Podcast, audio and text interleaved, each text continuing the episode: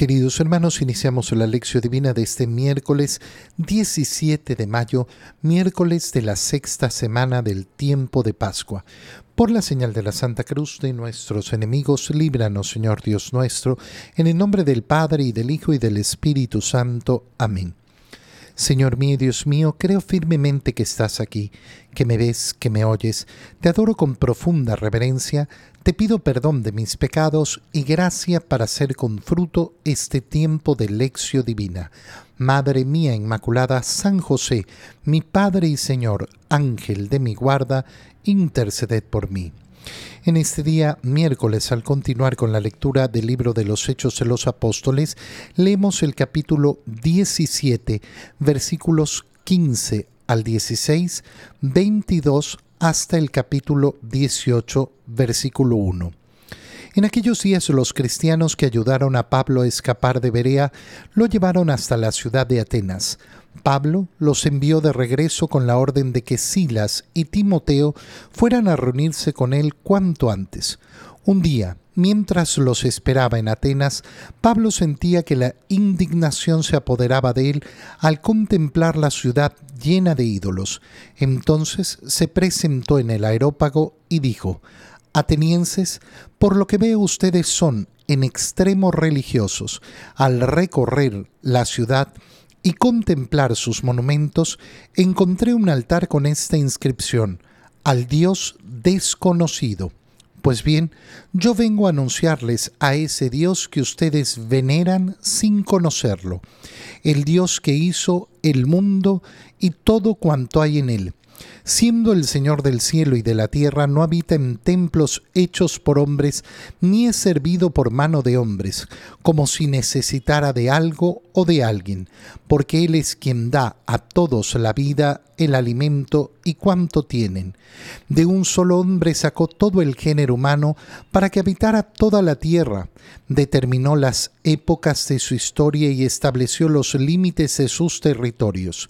Dios quería que lo buscaran a Él y que lo encontraran, aunque fuera a tientas, pues en realidad no está lejos de nosotros, ya que en Él vivimos, nos movemos y somos. Como lo ha dicho alguno de los poetas de ustedes, somos de, un, de su mismo linaje.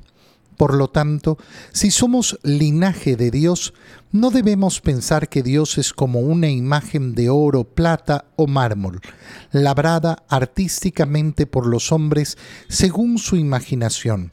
Dios no tomó en cuenta la ignorancia de la gente en tiempos pasados, pues ahora quiere que todos los hombres se conviertan porque tiene determinado un día en el cual ha de juzgar al universo con justicia por medio de un nombre designado por él, y ha dado a todos la prueba de esto, resucitándolo de entre los muertos.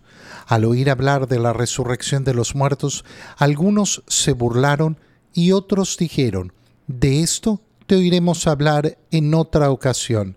Entonces Pablo se retiró. Sin embargo, algunos se adhirieron a él y creyeron.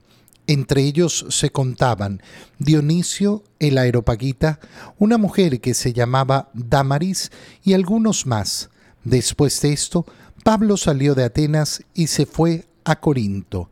Palabra de Dios. La escena que acabamos de leer es una eh, escena muy famosa, eh, muy, eh, muy estudiada, sobre la predicación de Pablo cuando se encuentra en Atenas.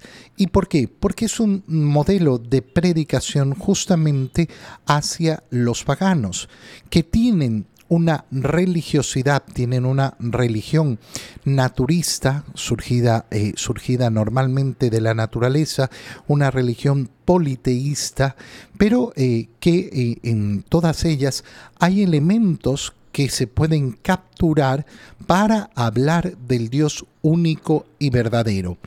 Pablo recorre Atenas esperando que lleguen eh, Silas y Timoteo, pero nos dice que mientras esperaba sentía que la indignación se apoderaba de él. La indignación. ¿Qué quiere decir? ¿Que Pablo estaba enfurecido, rabioso? No. Indignado no significa ni eh, enfurecido ni rabioso, sino el no poder soportar en mi corazón una situación que es eh, eh, lamentable para el alma humana, para los demás seres humanos. Ver a los seres humanos cometer errores que no los van a conducir a la salvación.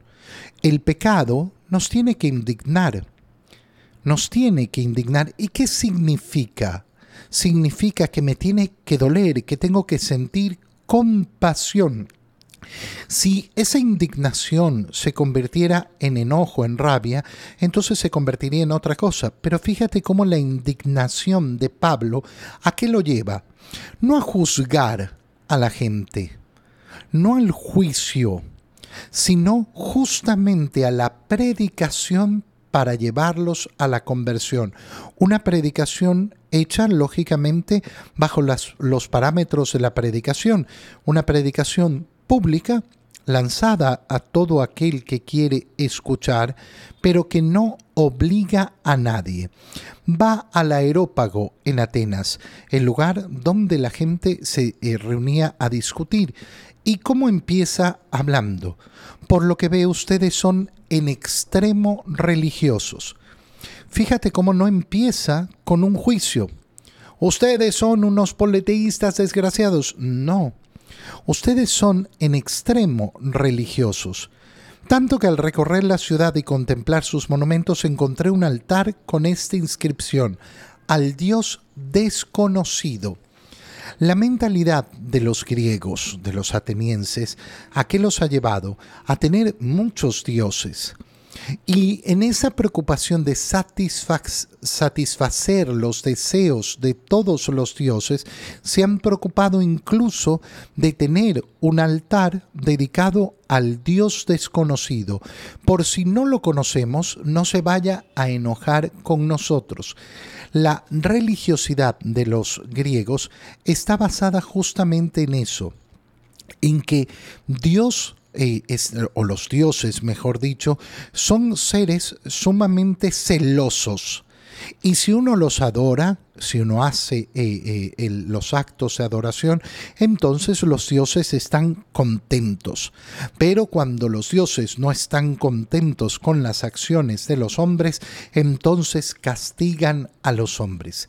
Esta mentalidad que viene de Grecia, que se transmitió también eh, a Roma, a los romanos, eh, continúa, continúa en nuestros días. ¿Cuántas personas con las cuales yo converso eh, me dicen, es que yo sé que Dios me ha castigado por esto y por eso? Este es el modo de, de, de, de Dios hacerme pagar. Mira, es importantísimo entender que una persona puede vivir en esta vida haciendo el mal y pasándosela muy bien. Y una persona, normalmente esto es más común, además puede hacer mucho bien y enfrentar muchas dificultades, dolores, injusticias y sufrimientos. La justicia de Dios no está en este mundo. A veces esto nos produce tanta inquietud. ¿Por qué? Porque anhelamos la justicia y por eso hay que recordar las palabras de nuestro Señor. Bienaventurados los que tienen hambre y sed de justicia, porque serán saciados. ¿Cuándo? No aquí, la justicia de Dios es para la eternidad. Para la eternidad. Y entonces, claro, eh, mm, en este contexto eh, existía ese querer, querer halagar a todos los dioses, que ninguno me vaya a castigar. Bueno, a ese que ustedes no conocen es al, es al que yo he venido a predicar. ¿Y qué dice Pablo? Vengo a, vengo a hablarles de ese Dios que hizo el mundo y todo cuando hay en él es el Señor del cielo y de la tierra, por tanto, no vive en templos hechos por los hombres, ni es servido por la mano de los hombres. Esta es la gran diferencia entre la idea de esos dioses griegos y el Dios verdadero. Dios no se sirve de nosotros, no necesita nada de nosotros. Yo no tengo absolutamente nada que le pueda proveer a Dios. No es que Dios necesita de mis oraciones. Dios necesita de mi adoración. Dios no, Dios no necesita de ti. Dios no necesitaba la creación no necesitaba la creación. Dios nos saca impuestos de la creación, nos saca grandeza de la creación, nos saca poderes de la creación. Por eso es que sostenemos con claridad que el motivo de la creación es el amor. ¿Cómo sé yo que Dios me ama? Porque me ha creado. Esa es la única respuesta que necesito. No existiría si no fuera producto del amor de Dios. No, porque Dios me creó para el sufrimiento. Dios no te creó para el sufrimiento. Dios te creó. Te dio la existencia. Siempre la existencia será infinitamente superior a la no existencia, aunque sea una existencia que temporalmente esté llena de dolor y sufrimiento siempre será superior la existencia a la no existencia. Y esto es lo que, eh, lo que dice eh, eh, Pablo.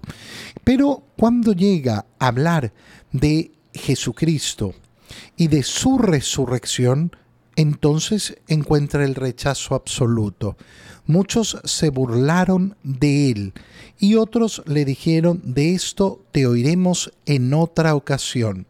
Pero algunos, algunos escucharon, unos poquitos. Qué precioso es esto, ¿por qué? Porque nos muestra cómo Pablo está dispuesto a predicar, aun cuando sean pocos los que escuchen. Cuando uno eh, realiza la predicación del Evangelio, tiene que realizarla así. No, es que yo quiero llegar a las grandes masas y que todos se conviertan. Mira, a veces la predicación lanzada a miles llega a uno a uno. ¿Y vale la pena ese uno? Sí. Cada uno vale la pena. Así como Dios ha querido crearnos a cada uno, la predicación del Evangelio recibida por uno lo vale todo. En el Evangelio, leemos el Evangelio de San Juan capítulo 16 versículos 12 al 15. En aquel tiempo Jesús dijo a sus discípulos, Aún tengo muchas cosas que decirles, pero todavía no las pueden comprender. Pero cuando venga el Espíritu de la verdad, Él los irá guiando hasta la verdad plena, porque no hablará por su cuenta, sino que dirá lo que haya oído y les anunciará las cosas que van a suceder. Él me glorificará, porque primero recibirá de mí lo que les vaya comunicando todo lo que tiene el Padre es mío, por eso he dicho que tomará de lo mío y se lo comunicará a ustedes. Palabra del Señor. Al seguir hablando sobre el Espíritu Santo, Jesús eh, dice en primer lugar, aún tengo muchas cosas que decirles. Esto es importantísimo. ¿Por qué? Porque nos está diciendo el Señor que la revelación no ha terminado todavía en ese momento. La Iglesia sostiene que la revelación llega hasta la muerte del último apóstol. Hasta la muerte del último apóstol. Hasta ese momento llega la revelación. Después de eso, ya no existe una nueva revelación para salvarnos. No hay nada más. Y esto está basado en las palabras del Señor, en las palabras de que dice, aún hay muchas cosas que tengo por decirles, pero todavía no las pueden comprender, las van a poder comprender cuando venga el Espíritu de la verdad. Los irá guiando hasta la verdad plena. Es decir, que va a haber un camino de reconocimiento. Y ese camino de reconocimiento de la verdad eh, lo vemos lo vemos justamente como eh, podemos eh, observar en los evangelios. Si observamos los evangelios sinópticos, Mateo, Marcos y Lucas, y lo comparamos con el Evangelio de Juan, vemos una diferencia en la profundización de la revelación. No es que hablen de cosas distintas los cuatro evangelios, pero cada uno ha ido efectivamente incorporando, profundizando esa revelación en la medida que el Espíritu Santo ha ido actuando.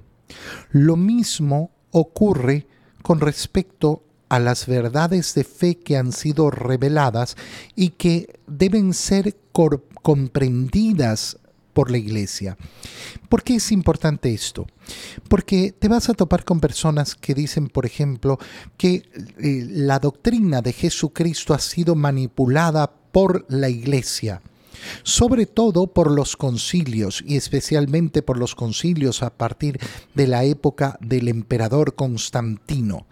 Esto es muy peligroso ¿Por qué? Porque es una falsa interpretación de la historia, pero sobre todo porque no considera lo que hemos estado leyendo en el libro de los Hechos de los Apóstoles, cuando hemos visto que ha surgido una primera gran polémica donde han habido algunos que le dicen a los paganos es necesario circuncidarse para salvarse. ¿Y qué vimos que ocurrió?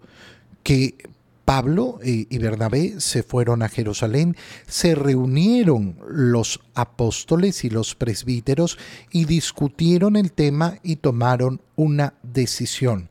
Habiendo orado, invocado al Espíritu Santo, se enfrentaron a una realidad que no habían contemplado y tienen que estudiarla, tienen que profundizarla para dar una respuesta a la luz de la revelación con la acción del Espíritu Santo. Al decirles a los paganos que no era necesario circuncidarse para salvarse, ¿han transformado la doctrina de Jesús? No, no la han cambiado. Han dado respuesta a un problema que no había sido presentado antes. Y esto es importantísimo. ¿Por qué? Porque a lo largo de los siguientes siglos va a ocurrir lo, mismo. Van a aparecer personas que van a decir herejías. Y las van a decir desde dentro de la iglesia en muchos casos. Y entonces la iglesia va a tener que eh, reunirse y poner en la luz. No, miren, esto no es la doctrina de Cristo. Va a poder profundizar cuál es la doctrina del Señor. Y por eso se va a buscar un vocabulario que permita expresar las verdades de fe. Es ridículo cuando una persona te dice, por ejemplo, en la Biblia no dice la palabra Trinidad. Y claro, por supuesto que no lo dice en la Biblia en ningún lugar pero es el vocabulario que desarrolla la iglesia para poder dar a entender lo que ha sido revelado. No significa que vas a encontrar esa palabra en la Biblia. Ah, pero no, todo tiene que estar en la Biblia. Pero eso es contrario a lo que la misma Biblia dice. La misma palabra de Dios te está diciendo que Jesús les ha dicho a sus discípulos que todavía tiene muchas cosas que decirles, pero que todavía no las pueden comprender. Solo en la acción del Espíritu Santo, entonces llegarán a la verdad plena, además, a la verdad plena, porque no hablará por su cuenta, sino que dirá lo que haya oído les anunciará las cosas que van a suceder. Él me va a glorificar. ¿Por qué? Porque primero recibirá de mí lo que les vaya comunicando. Fíjate cómo nos está diciendo el Señor, cómo opera la acción del Espíritu Santo en medio de nosotros, fortaleciendo a la iglesia no con una nueva doctrina, no con una nueva doctrina, sino con lo que recibe de Jesús y que viene a la vez del Padre. Todo lo que tiene el Padre es mío, por eso he dicho que tomará de lo mío y se lo comunicará a ustedes. Fíjate cómo nos está expresando esa unión entre el Padre, el Hijo y el Espíritu Santo. Por eso es que se nos está revelando, no son tres cosas distintas, no son tres personas eh, eh, separadas. Un solo Dios, tres personas, siempre en la unidad. en la unidad de un solo Dios, pero son tres personas, sí, son tres personas. Y la acción del Espíritu Santo es la que manifiesta lo que viene del Hijo eh, y del Padre. Es decir, la verdad en su plenitud. Qué preciosas eh, son las palabras eh, que Jesús les, les, está dirigiendo a los apóstoles para entender la grandeza a la cual nos llama. Te doy gracias, Dios mío, por los buenos propósitos, afectos e inspiraciones que me has comunicado en este tiempo de lección divina. Te pido ayuda para ponerlos por obra. Madre mía Inmaculada, San José, mi Padre y Señor, Ángel de mi guarda, interceded por mí. María, Madre de la Iglesia, ruega por nosotros. Queridos hermanos, reciban mi bendición en este día para que el Señor colme su corazón de paz en el nombre del Padre y del Hijo y del Espíritu Santo. Amén. Que tengan todos un muy feliz día.